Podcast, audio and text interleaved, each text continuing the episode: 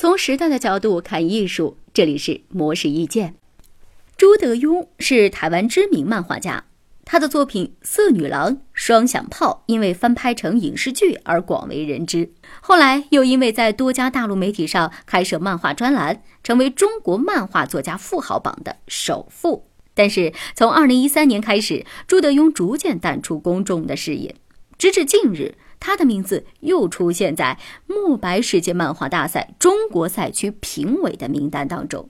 朱德庸表示，自己之所以会参与这次大赛评审，一方面是希望有更多的中国人能够参与类似的比赛。虽然现在网络发达，漫画平台数量繁多，好像并不存在没有平台可以发表作品的问题，但是实际上正是因为太多了，反而未必能让每个作品都能被看到。这次比赛的性质对于漫画创作者来说，正是一个被发掘的好机会。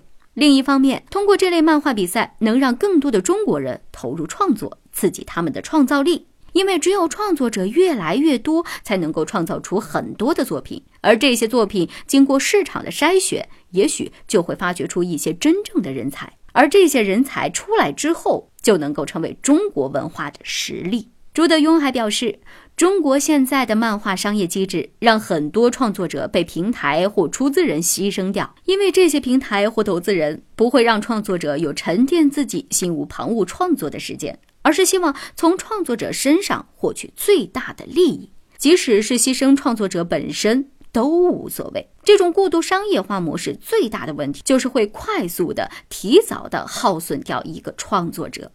朱德庸说。虽然商业化是必然的，但是掌控商业运作的人是否会等待创作者成长开发的思想是很重要的。因为一些创作者只要给足时间，就会越做越好。